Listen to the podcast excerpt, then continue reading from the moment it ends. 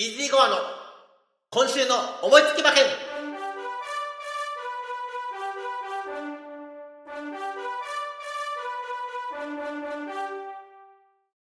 はい。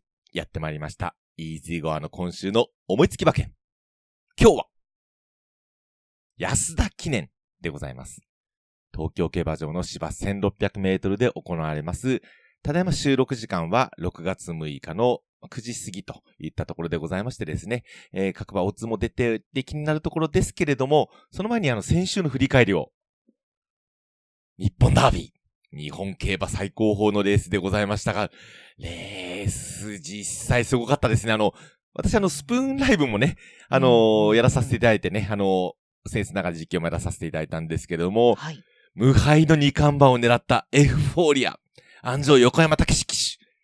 花さ最後並んでね、うわ、どっちだーって感じだったわけですけれども、わずかに、シャフリヤール福永雄一ジョッキーの方が、花出てましたと。惜しかった。いやー、すごかったですね。まだね、たけし君にダービーは早かったっていう、やっぱりそんな感じではあるんですけれども、どうしてもそっちに行きたい。行きますね。だって竹豊ジョッキーをして10回乗ってね、やっと勝ったんですからね。うんうんうん。断水座なく断然の一番人気でね、うん2着に負けたなんていうのも間にあったわけですけれども。うんうんたけしジョッキーにもまあ同じようにね、あのうん苦労しながらダービー取ってほしいですね。まあその頃にはもう名ジョッキーになってますよう。んううんん。あのーそこにも期待しつつ、私の本命、ステラ・ベローチェ。いやー、最後ね、3着、4着、5着ね、全部花差。うん、あ、そうだったんですね。そうだったんですよ。並んで、え、あの、私どうしても前の2頭を注目して最後実況してたんですけれども、はいはい。あえ、ステラ・ベローチェ来てる？え、並んで、並んで、並んで、ど、どれーみたいなね。おかげさまで、1着3着のワイド的中でございます。おめでとうございいまやー、嬉しい。はい。配当がね、3880円ついてたんですよ。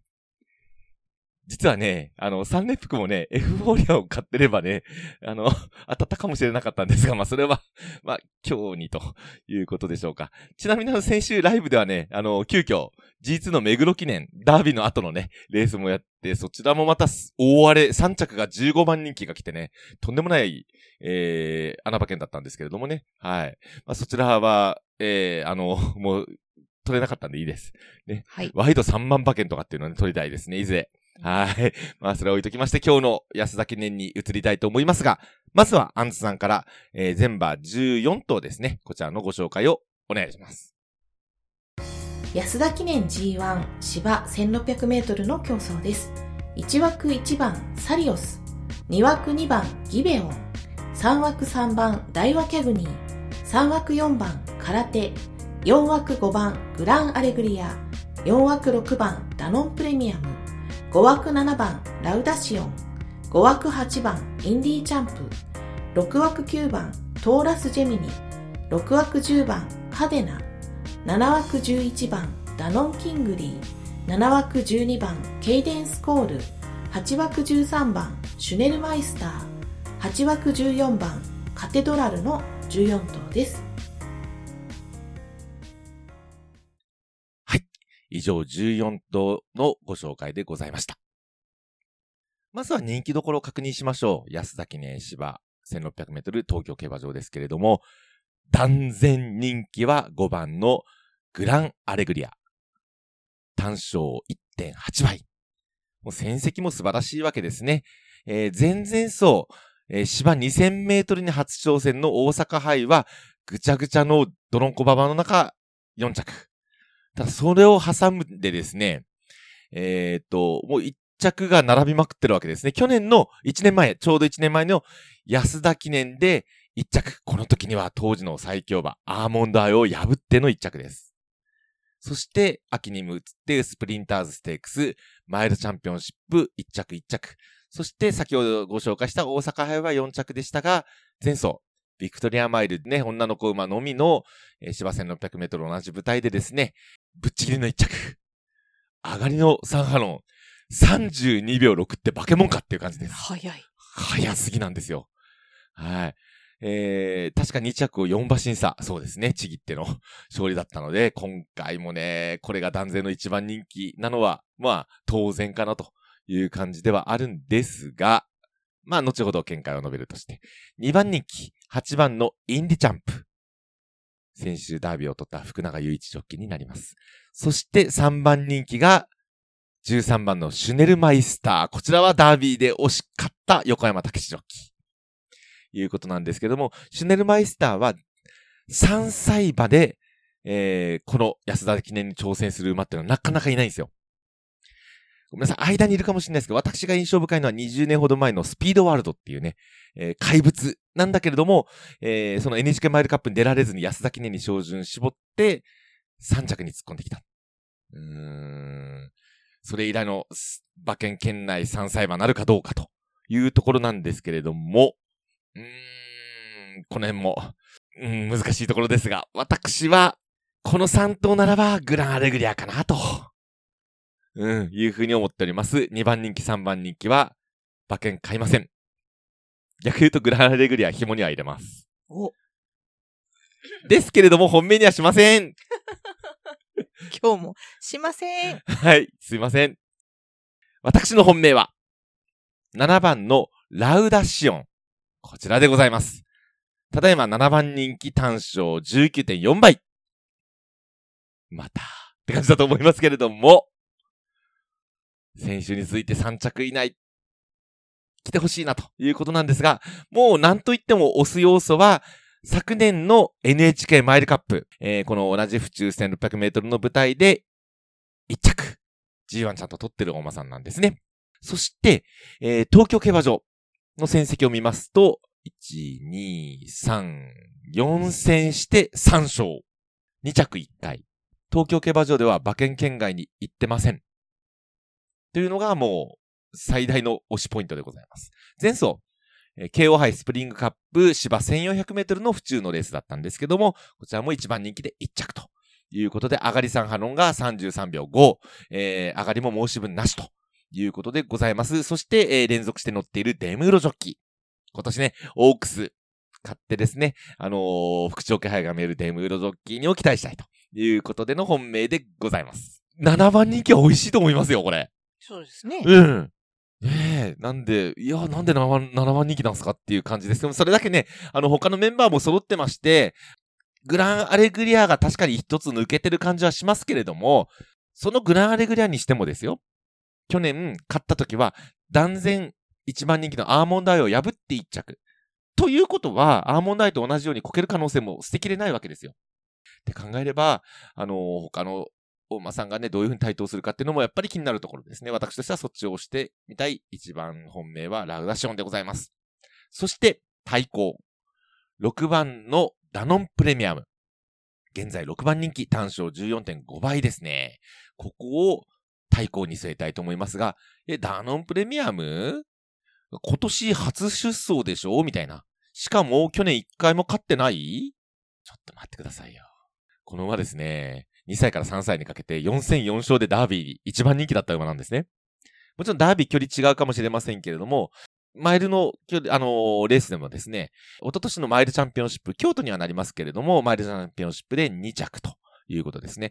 安田記念ちょっと巡り合わせでですね、あの、走ってはないんですけれども、一昨年の安田記念は、えーインディチャップがね、えー勝ったレースではありますけれども、2番人気で16着。これはね、もう思いっきり不利があって、えあのー前入られて、あのーちょっと沈んでしまったっていう形なので、ここから調子崩してるんですよね。ただね、いつ走っても驚けない。去年の、えー天皇賞秋府中の2000メートルでしたけども、ここ4着。そして香港の G1 レースで、えーこれまた惜しくも4着ということではあるんですけれども、徐々に不調気配が見えていたところで、えーここでの復活に期待と、うん、いうことでございます。はい。えーちなみに、安城は、池添健一ジョッキー大舞台に強い。池添ジョッキーがダノンプレミアムに乗りますということで、6番のダノンプレミアムを対抗に据えております。そして3番手評価は11番のダノンキングリー。こちらを推しております。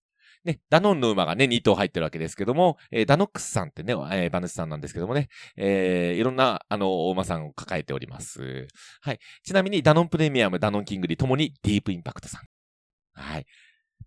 ディープインパクト自身は長い距離でも走りましたが、実際ね、あのー息子さん娘さん見ると、周りは2000メートルの、えーレースで非常に強いなという印象でございます。